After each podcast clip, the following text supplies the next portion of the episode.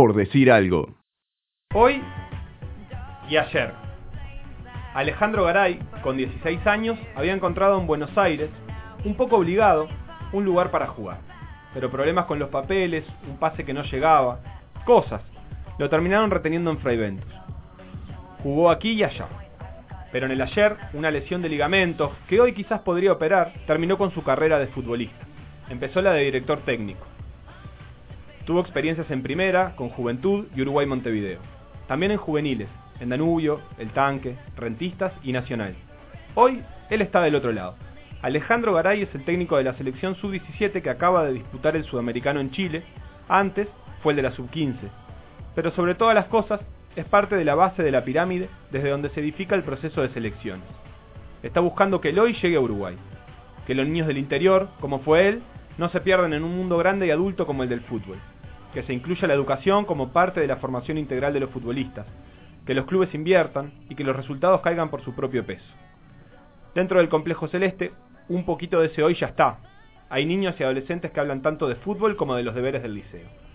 Técnicos y psicólogos comparten la planificación semanal, entre representantes, familiares, idas a tres cruces y sueños infantiles.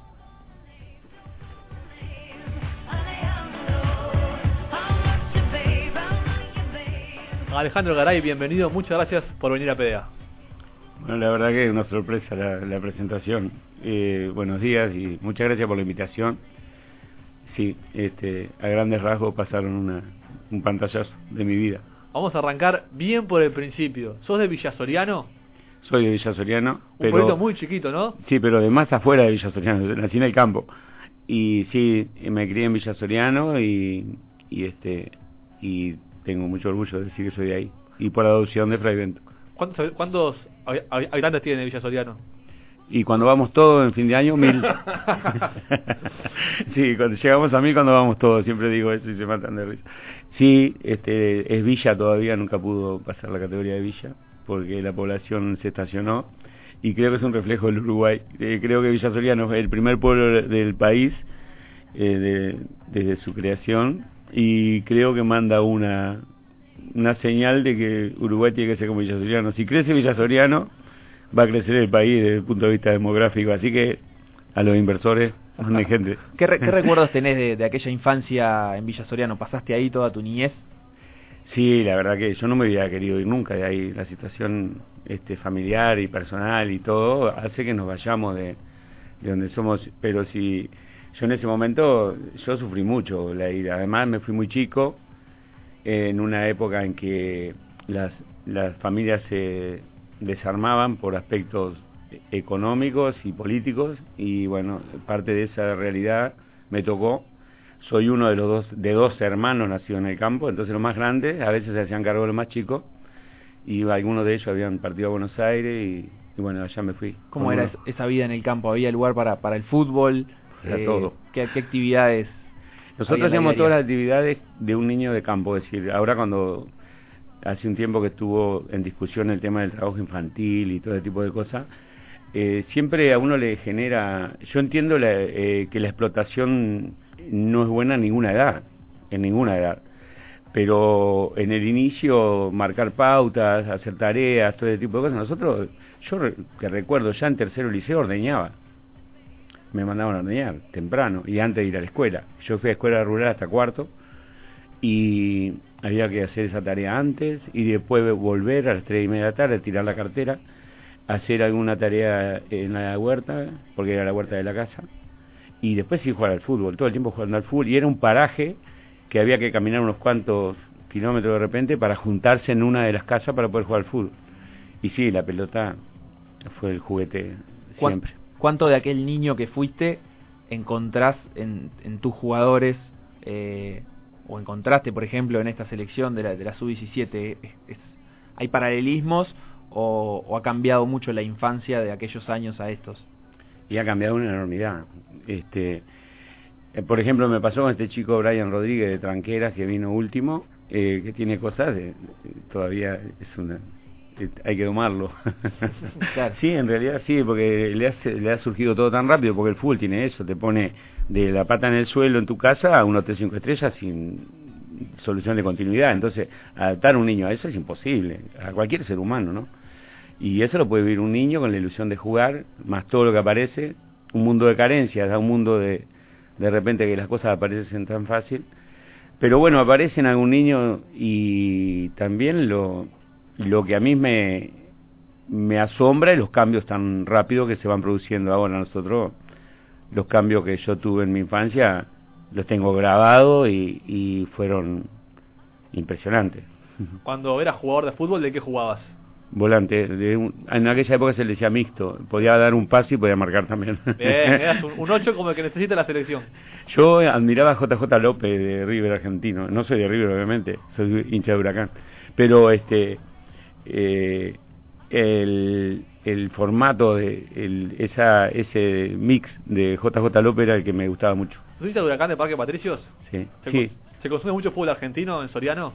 Y en esa época era hasta las radios. Nosotros, por ejemplo, teníamos una radio que era batería de esas enormes, que era una bujía, que había que calentarla y dejarlas prendidas un rato para que a tal hora estuviera el informativo y, la, y, la, y el radioteatro, que hacíamos una rueda alrededor de eso y escuchábamos radioteatro. Por eso yo decía que los cambios fueron tan impresionantes en esa edad, que cuando aparece la radio, la espica famosa, eh, Radio Transitor, y vos te podías llevar la radio colgada, fue un cambio impresionante, un cambio para mí, además yo soy eh, con la radio, la, yo tengo uso de la radio debajo de la almohada todavía, en la oreja. ¿Y de Uruguay sos algún cuadro? De, Cerro, Bien. socio de hincha. ¿sí? ¿Y jugaste en Cerro? Sí, sí, sí, mi, mi, es decir, yo vine de Fray Ventos a Cerro, me trajo Sacía, fin del 77. Sí. Y trasladándote un poco a lo actual, eh, en algún momento lo he escuchado, ¿cómo conviven en esta selección juvenil, pero en general en todas las selecciones juveniles, con estos cambios, esta introducción de la tecnología, este, nuevo, nuevas formas de, relacionamiento entre los gurises, la música, la música para uno y no para compartir? ¿Tienen reglamentos o, o cuestiones que tratan de, de unificar eso y de hacer una cuestión grupal?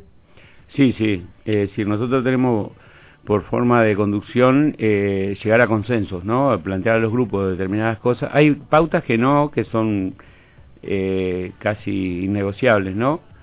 Porque creo que todo grupo necesita cierta disciplina, cierto orden y tener claro algún criterio. Pero yo me acuerdo que una vez, este, copiando de un entrenador brasilero, eh, saqué como un decálogo en cada una de las áreas, tanto psicológica como deportiva y eso, y se la llevé al maestro y aparecía el prohibido. Y el maestro dice, no, no, de prohibido acá nada. Entonces, acá se trata de consensuar, hacer pensar, y, yo voy en esa línea también, y coincidimos. Entonces lo que hacemos es, por ejemplo, nosotros el uso de la tecnología, eh, todo en su justa medida, no sabemos si es la justa, pero intentamos que eh, un equilibrio. Y nosotros, por ejemplo, saben, eh, los chicos saben que en determinado momento el celular no se usa, tienen sus espacios, y nosotros no es que seamos chapados a la antigua, pero creemos en, el, en los grupos, en la sinergia, es decir, contagiar cosas para sumar. Y entonces al sacarles el celular, por ejemplo, del que suben al ómnibus hasta el complejo, ganamos en una cantidad de cosas, tanto desde el conocimiento personal entre ellos, de saber que tienen hermano, que tienen padre, que de repente es hijo de doméstica, y todas esas cosas hacen que se fortalezcan los grupos. Eso aparece cuando se le saca el celular, porque de otra manera van con eso, enchufado y nada más. Y después también organizamos y ordenamos su vida y la de su entorno inmediato. La novia y los papás, se les avisa, subí al ómnibus, lo apagan, cuando volvemos a la altura de comercio lo retoman y dicen, ya estoy de vuelta, y ellos saben que mientras estemos allá, nosotros están cuidados, están cuidados. Y si pasa algo, grave, entre comillas, este, inmediatamente sabemos dónde recurrir. ¿Y cómo se lo toman los chiquilines? Porque es, muy fácil verlo desde la adultez e incluso desde, desde poder reflexionar sobre lo que significa el mundo del fútbol, pero estos gurises quizás todavía no han pasado por todas las cosas que uno vio para poder entender que es importante el grupo, que es importante tener espacios de compartir, que la, la tecnología no lo es todo. ¿Cómo se les transmite eso a ellos y cómo lo reciben? Con cuánta aceptación, con cuánto rechazo, cuánto les cuesta. Al principio, obvio que el celular, como es, parte de su anatomía, eh, desprenderse les cuesta. Pero es toda una educación, todo un tiempo, lleva un proceso educativo. Y también mostrarles otras alternativas. por ejemplo, de que pueden leer, de que si eh, pueden hasta, como ellos tienen un régimen de adultos, se levantan temprano, van a estudiar, almuerzan como pueden, van al ómnibus y ese ratito de los 40 minutos de viaje pueden hasta dormir media hora, que para ellos sería es muy bueno también. Pero si están prendiendo el teléfono no duermen. Y todo eso los ayuda. Y también que hay que, que hay que informarse con otras cosas, que hay revistas, hay diarios, o como ha pasado que algún compañero en el mismo ómnibus se ayuda con los deberes con otro, es decir, esas cosas las generamos, se generan solas. ¿Todos los gurises que están en, en, la selección están estudiando o hay casos que no? Hay, por ejemplo, en el caso de la 17 hubo dos que no que abandonaron, que eran Jonathan González y José Neris, y pero ya se reengancharon, ya mientras estábamos en pleno sudamericano vino la confirmación de la reinscripción y van a hacer el nocturno porque ellos tienen la dificultad que están en una edad en que no pueden hacer nocturno por su edad, pero ahora ya se encamina. Y hay otros que ya están terminando bachillerato. ¿Es, ¿Es una especie de requisito estar estudiando o es una cosa que se fomenta desde, desde las elecciones? No, no, nosotros eh, no es condición este, sine qua non de que tengan que estudiar para estar en la selección, no, no, eh, tienen que jugar algo al fútbol, medianamente bien, y después adaptarse a lo que es la vida del fútbol eh, eso es lo, primero, ¿no? Que compartir cosas y este y bueno y lo otro es nosotros los inducimos después porque eso a veces su entorno inmediato no, maneja la gama de opciones que hay para formarse, por lo menos en el, en el ciclo básico. Y cuando nosotros desde ahí tenemos también un equipo y nosotros mismos nos encargamos de mostrar, hay mucho material de difusión de UTU, por ejemplo, y hay una gama de opciones increíbles que los gurises ahí encuentran el camino y, van a hacer por lo menos el bachillerato, el, la, el ciclo básico. De todas maneras tiene un número de inserción alto para lo que son las realidades de, los, de, de las juveniles en Uruguay. Este, la mayoría está estudiando, cosa que no es tan común. No, claro, claro. Y además hay espejos para mirarse. Pero también hay un, hay un, un, un plan, un programa que es igual al futuro, que para las División Formativa de Uruguay ha sido de una ayuda impresionante en el, la reinserción y, volver al aula de muchísimos chicos que juegan fútbol. Eh, de, cuando se fundó, se armó en el 2009, eh, había un 50% de chicos que jugaban fútbol en la AUF que asistían a clase y hoy están en el 91%. Y es producto de que en un esfuerzo mancomunado de, de Gol al Futuro, la UTU, eh, eh la cátedra de medicina del deporte, todo ese tipo de cosas, hicieron un programa del cual se les consigue los cambios de horario, se les da opciones de, formación y se le pone un educador que por lo menos los monitorea. Eso a nivel de todas las juveniles, pero nosotros controlamos a rajatabla los, boletines, pero nosotros estamos en una posición un poquito más cómoda porque es la selección, eh, cualquier cosa que se le proponga prende más y bueno la este, motivación está la motivación está sí, y el poder que, que, nos da la pelota a los entrenadores si lo manejamos bien podemos ayudar a, corregir alguna conducta. Voy al sudamericano de Chile que volvieron ayer. Eh, cuando todo se hace tan bien como vos contás y todo parece tan pensado y planificado ¿por qué sucede lo que sucede que ahora nos volvemos en primera fase? y porque es fútbol. Por suerte es el juego rey. Y por eso también nosotros a veces a nivel de país eh, no nos podemos plantear algunos, algunos desafíos si nos pensáramos como país frente a otras potencias. Pero este deporte es maravilloso. Este deporte este, a veces también tiene esto de... Pero no he hecho el diagnóstico final. Eh, capaz que no hicimos tan tan bien las cosas. Eh, hay que cuestionarse, que hacer la autocrítica y buscarle la vuelta. Pero creo que no estuvimos no, no estuvimos con el nervio justo en el debut y eso condicionó todo el resto del, campeonato. ¿Y pesó un poquito, perdón, Metito, pesó un poquito lo de la sub-20? ¿El, éxito de la sub-20 puede haber influido en los gurises?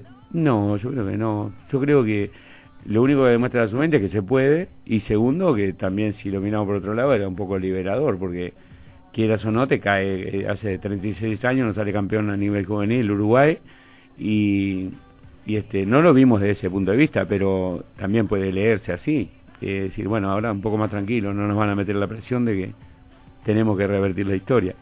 Y la historia se hace, se construye. Vos hablas de presión, ¿has conversado con, con colegas de, de, otras selecciones?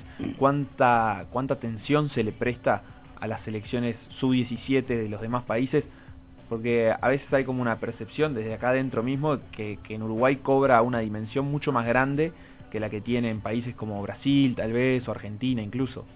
Sí, creo que la única comparación la podemos hacer con Argentina, porque cuando tuvimos la posibilidad de hablar con ellos, antes cuando estaba Hugo Tocali o cuando pasó el entrenador anterior a su 15, este, ellos viven la misma presión que nosotros, pero es una presión autoimpuesta y a veces hasta irracional. Cuando uno se piensa, empieza a ver que, que no es tan importante, mismo ahora, en, esta, en estos días, en estas horas que han pasado, uno en la cabeza repasa cosas, desde el punto de vista deportivo es un fracaso, no nuestro. Pero hay cosas positivas, hay.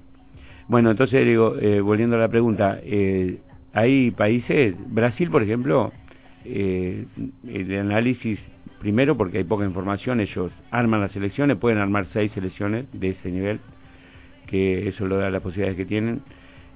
Colombia tiene un método de trabajo que lo junta un mes, cada tanto los tiene un mes entero, mañana y tarde, después lo suelta y así lo hace periódicamente frente a algún compromiso amistoso internacional.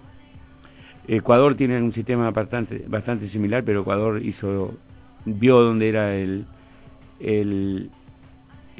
problema que tenía, lo, lo, detectaron y lo mejoraron, que era la competencia interna, y a su vez modificar el reglamento para que en determinadas edades, en primera división, por lo menos juegue un chico de su 17 y su 20, es obligatorio. Aunque sea, juegue 30 minutos. Y bueno, después la realidad de Chile es muy parecida a la nuestra, porque ellos eh, entrenan todo el año, entrenan un sistema similar, eh, tres días y los liberan para que se vayan a sus clubes, pero está muy acotado, la geografía de Chile los condiciona y está todo centralizado cerca de, de, Santiago. Así que nosotros somos medio especial en eso. Pero con, respecto a la opinión pública, a, cómo se informa acá sobre la sub-17 y cómo se ven los partidos en vivo, eh, pasa en todos los países igual, eh, agrega una presión especial eso a los gurises, sobre todo que tal vez verse, saber que su familia, sus amigos eh, y mucha más gente los, están viendo por televisión en vivo, eh, debe, ser, debe ser especial. Y te agrego Facula, su 15, ¿no? Que también, fue televisada y, vista como si fuera un campeonato profesional. ¿no? ¿Suma eso? ¿Es algo positivo? ¿Es algo que.? No, yo creo que es negativo. Por lo menos en su 15, en 17 ya hay que ir. No sé si a ese extremo pero este, sub 15 debiera ser un encuentro latinoamericano o sudamericano. Ya cuando se le da ribete de campeonato, todo el estrés que genera eso, pero también nosotros lo vivimos a diario todos los fines de semana en el baby fútbol y alguna cosa positiva tiene también eso. Pero yo digo que no hay que darle la difusión que se le da. Yo creo que todo producto del dinero que se maneja eh, a futuro en las posibles ventas de todos estos chicos creo que por ahí viene la mano de tanta difusión y que las empresas empiecen a apostar a poner este, los sponsors, a poner dinero ahí para difundirlo. Creo que está todo atado porque hoy los chicos se venden con 15 años. Bueno, Valverde se nos fue muy chico.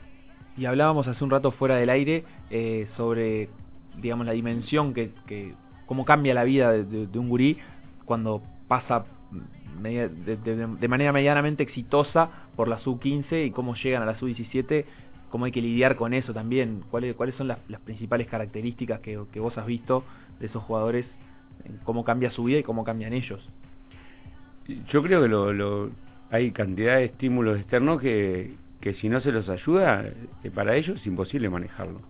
Primero, este, hay los que están bien continentados, es decir, que tienen su familia armada, que tienen los roles bien claros de dónde están los límites, lo, quién, los quién los pone, es decir, los papás, la mamá, algún abuelo que está cerca, y después a pasar a incorporar gente en su entorno inmediato que antes no existía y que empieza a aparecer producto de su notoriedad como futbolista, entre comillas futbolista, no, no diría eso, proyecto.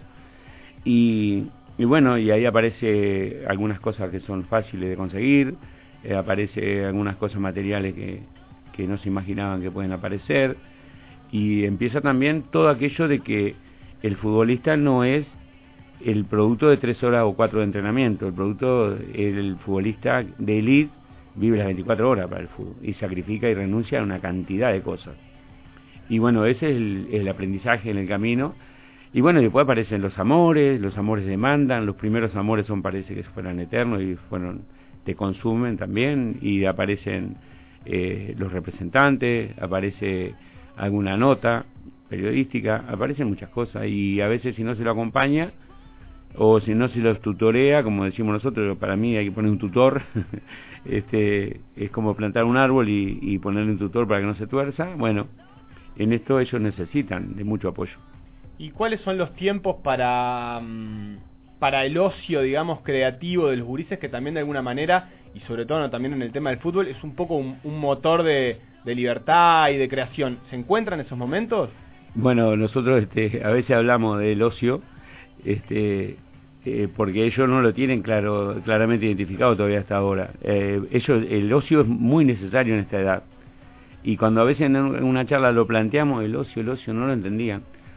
Y digo, sí, sí, eh, lo digo literalmente, digo, el estar panza arriba en el pasto sin hacer nada, digo, o con tu compañero al lado y pensando en jugadas, en armar un juego, en todas esas cosas. Nosotros no teníamos el tiempo real de poderlo hacer, pero sí, por ejemplo, en los periodos de descanso en los cuales los celulares no estaban, se juntaban en alguna habitación, no estaba tampoco la Play, y bueno, y salían, volvían los juegos de cartas, volvían algún juego de sí. Mira como un poco la piedrita ya Exacto, infantil, exactamente. Ese ocio tan necesario y tan, tan bueno para la creatividad.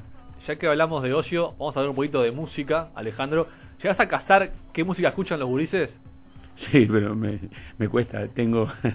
te duelen los oídos. ¿Podrías repetir, por ejemplo, o decir qué bandas son? No, por ejemplo, sé que están, ahora de Rombay, Marama y todo esto, y bueno, y algunos, este, también la influencia argentina se ha pegado, pero hemos negociado, hasta eso negociamos. Nosotros, por ejemplo, en los viajes negociamos que hay determinada música, ponemos Cita Rosa, después de Cita Rosa ponemos algún Silvio, La Vela, eh, no te va a gustar, La Trampa, que es lo que me gusta más, entonces, y así negociamos. Y ellos están, eh, pero qué te dicen ellos de esos músicos? en mi experiencia a veces pongo a Cita Rosa no, cuesta horrores entender que es eh, música ni siquiera. no, no, pero por ejemplo hay muchas, hemos tenido sorpresas muy agradables.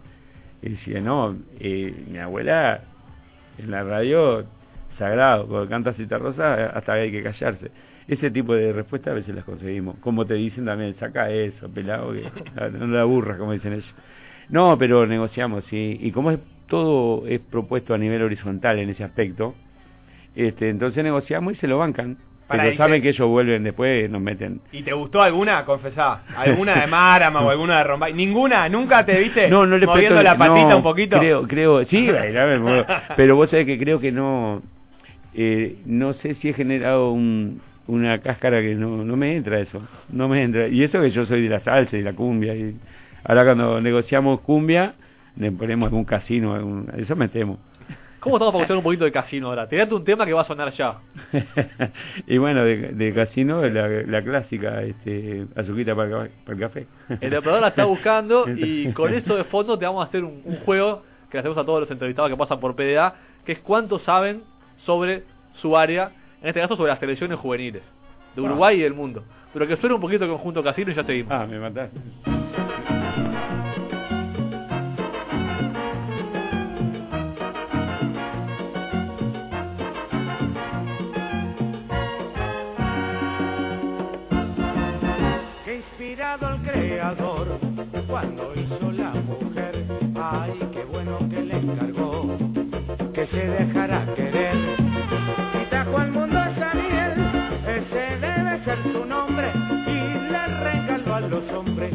A su quita para el café. Que creen, que creen que fue, que fue. Azuquita para el café. Que creen, que creen que fue, que fue. Azuquita para el café. Y qué hermosa variedad que mucho hay para escoger y a mí no me importa cuál, siempre que sea una mujer. Y no hay oro ni diamante se compare con su amor, ahí se rinde el más valiente, el más lindo y el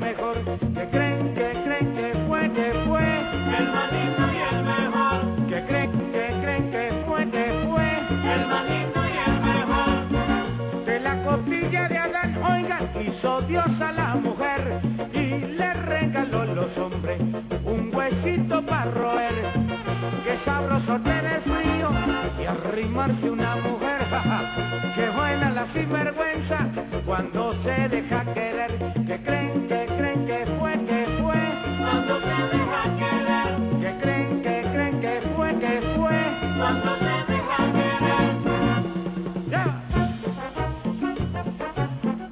Vías de comunicación. Facebook.com barra por decir algo. Twitter arroba por decir algo web. O escribinos a nuestro mail por decir algo web arroba gmail.com.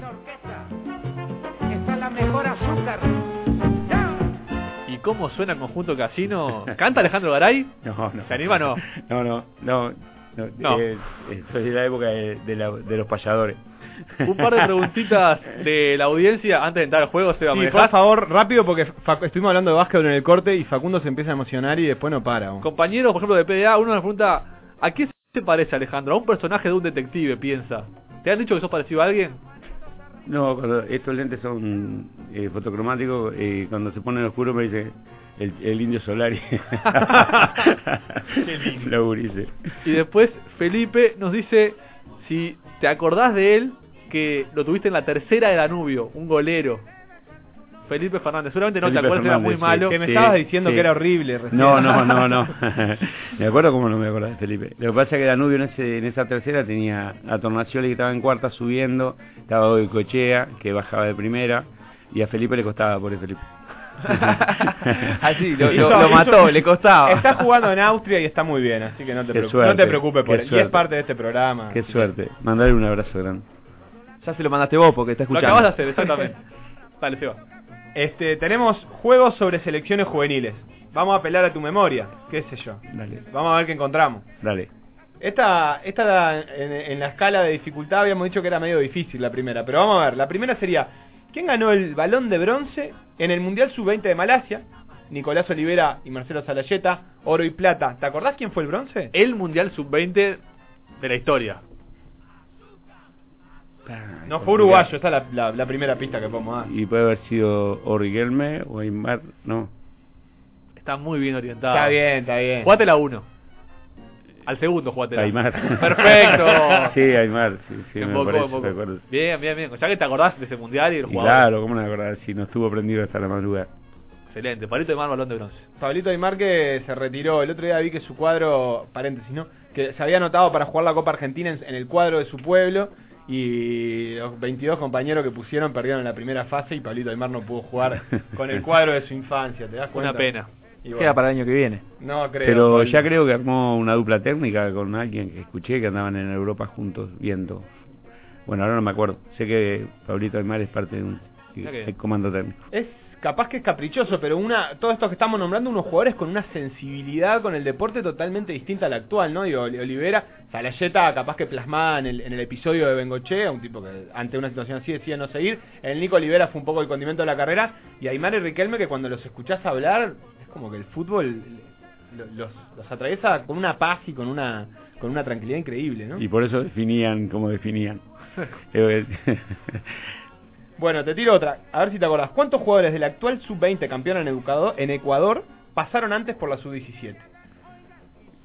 Puedes, puedes Bueno, empezar a nombrar y, Ah, nombrarlo sí. y Eh, vamos contando. y bueno, pasó eh, Bueno, pasó Bien, eh, Rossi, bien, pasó Chapacase, correcto.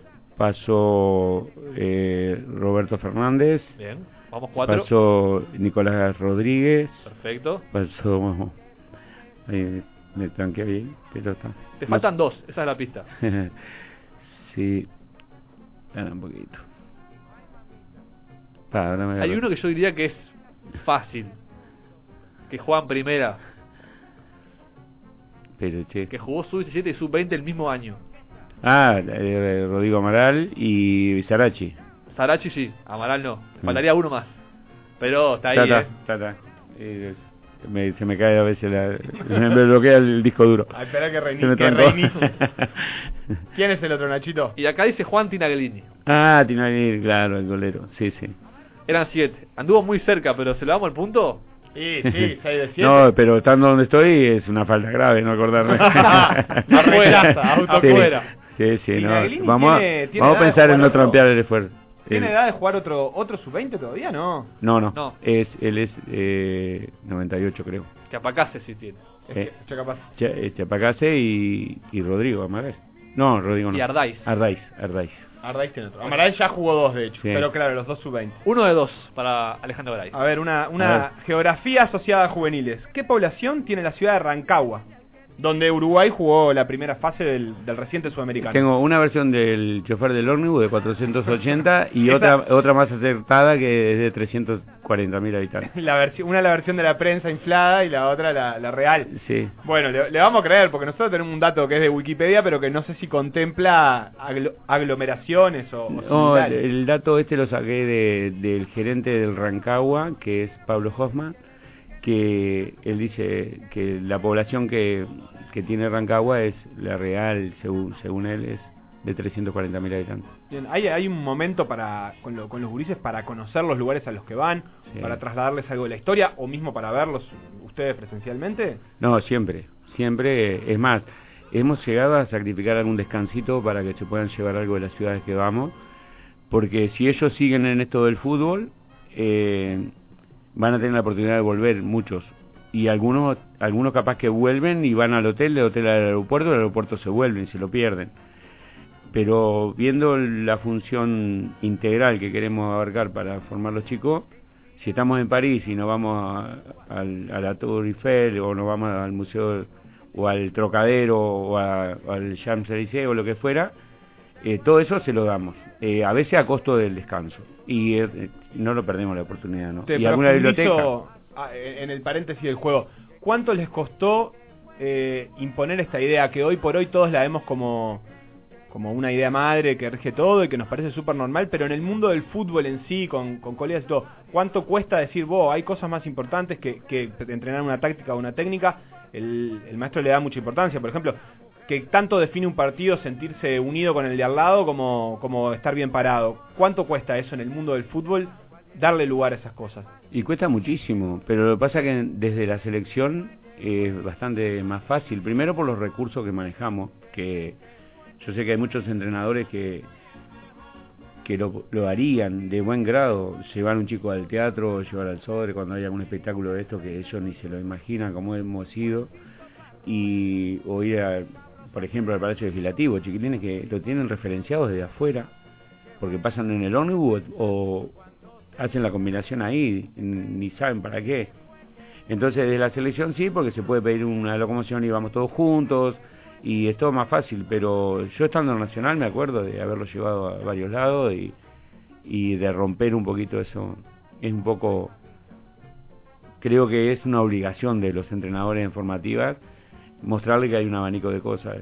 Hay un chico de, que estuvo, yo lo tuve en la 15 y después pasó a la 17 y recién en el tercer año él cambió de que se, no, se novió con una chica de acá y él cambió y yo le dije, no, pero mira que si no tenés dinero para el cine o para llevarla a comer, podés ir a caminar a la Plaza Independencia, a 18, a Dios.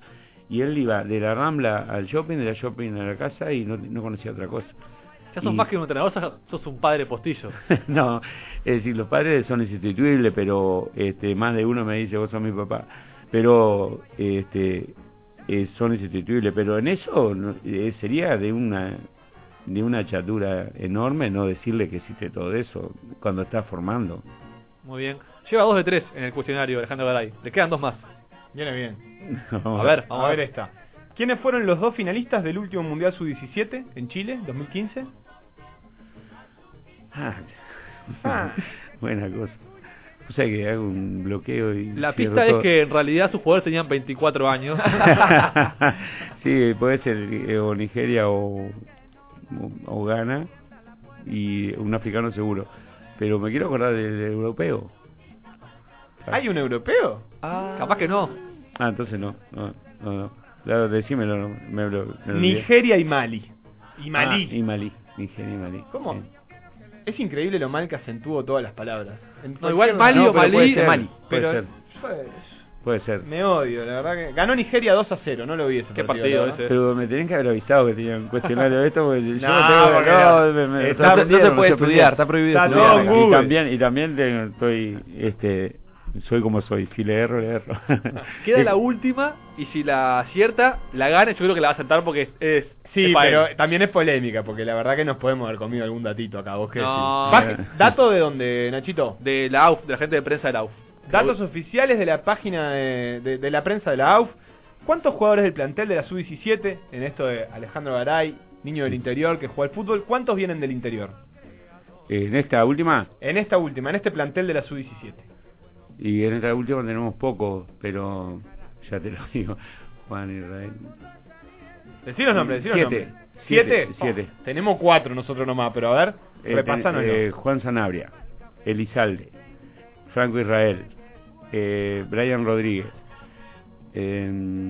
ah, ahora sí se me complicó. ¿De dónde es Elizalde? Elizalde de Casupá. Eh, para que eh, empiece a repasar. Eh, Torres de Las Piedras, Alan Alan Rodríguez de, la- de Las Piedras. Ahí están los siete. Nosotros tenemos cuatro, pero... Capaz que nos comimos el área metropolitana ahí en la búsqueda, Nachito. Y la prensa de la AUF está trabajando muy mal, Prendiste ¿eh? prendiste fuego a, Eh, no, a toda pero la, hay que la echar a Secretaría Faral. de Prensa. Y a sus- y a todos sus secuaces- los secuaces que tiene. Sí, estamos en eso, nosotros vamos arruchando a poquito. Pero... No, le mandamos un saludo a Faral, gran amigo, gran y amigo. a todo el casa. equipo que siempre han sido de un aporte increíble. Son, eh, la verdad que son de esa gente entrañable. Y de esas cosas que, que de Que afuera trabajan. se envidian del proceso de selecciones es que de- desde hasta el cocinero a la prensa, todos parecen formar todos parte de un mismo equipo, ¿no? Y creo que ese es el gran... eh, el maestro tiene mérito por todos lados, pero eh, para los que trabajamos, lo que ha logrado armar en el complejo, uno va ahí y, y percibe una energía especial. Eh, y es producto de eso, desde valorar al que limpia, al que nos cuida, al que nos entrena, al que nos da de comer, y todo eso este, es producto este, de este proyecto. Entonces, la verdad que es una satisfacción. Y ni hablar de la gente que se integra desde la AUF, que aún estando lejos geográficamente, están permanentemente encima de nosotros. Alejandro, muchas gracias por este rato. Te liberamos, mucha suerte en todo lo que venga. Ahora ya no tenés más contrato con la AUF, ¿no? Porque nos decías que terminaba ni bien finalizaba el sudamericano. Pero bueno, se decide, se decidirá si renuevas, si, si renuevas o no. Eso queda, Claro, queda la eso- sí, no, eso eh, vamos a dejar pasar unos días y eso. El maestro nos juntaremos la semana que viene, pero sí, es así, además el eh, más o menos como se viene dando siempre, ¿no? Termina el campeonato y luego si nosotros pasamos al mundial teníamos la posibilidad de automáticamente renovar hasta noviembre, pero eso se cortó. Pero es parte también de, de esto, del fútbol, y que en definitiva nos muestra que los resultados son los resultados. Alejandro, muchas gracias y suerte. Bueno, muchas gracias a ustedes y éxito en este proyecto. Yo la verdad que no, no soy consumidor de programas de, de fútbol, pero de este perfil, como el de ustedes, Te invitamos a no quiero cabetearlo, no quiero cabetearlo. Bueno, cabeteanos. cuando quieras. porque Por favor. yo- a mí me gustaba muchísimo 3 a 0 cuando no había fútbol. Claro. Este, me, me llevaba, me enganchaba, este, pero porque de fútbol está difícil consumir. programas de demasiado. No, no, pero no es que sea demasiado. Eh, se escuchan cosas que duelen un poquito. Facu, ¿con qué nos vamos? Nos vamos a ir con los futuros murguistas, ya que estamos temáticos con Murga, eh, lo vinculamos con, con los jóvenes futbolistas, los futuros murguistas, los Hacete futuros cargo de todo, futbolistas. Yo me hago cargo. Tuvimos, talleres de murga también con los grupos de... Ahí tenés, ahí están los futuros murguistas murguistas, ¿Y ¿viste? pega la murga? Uh, sí, pega, ¿Sí? pega, sí. Tiene mucho que ver con el fútbol, cómo se van integrando. Podemos hablar horas ¿eh? con Alejandro Garay de todo lo vinculado a la juventud y al fútbol, pero bueno, la tenemos que dejar por acá porque ya estamos a punto de retirarnos. Ya seguimos.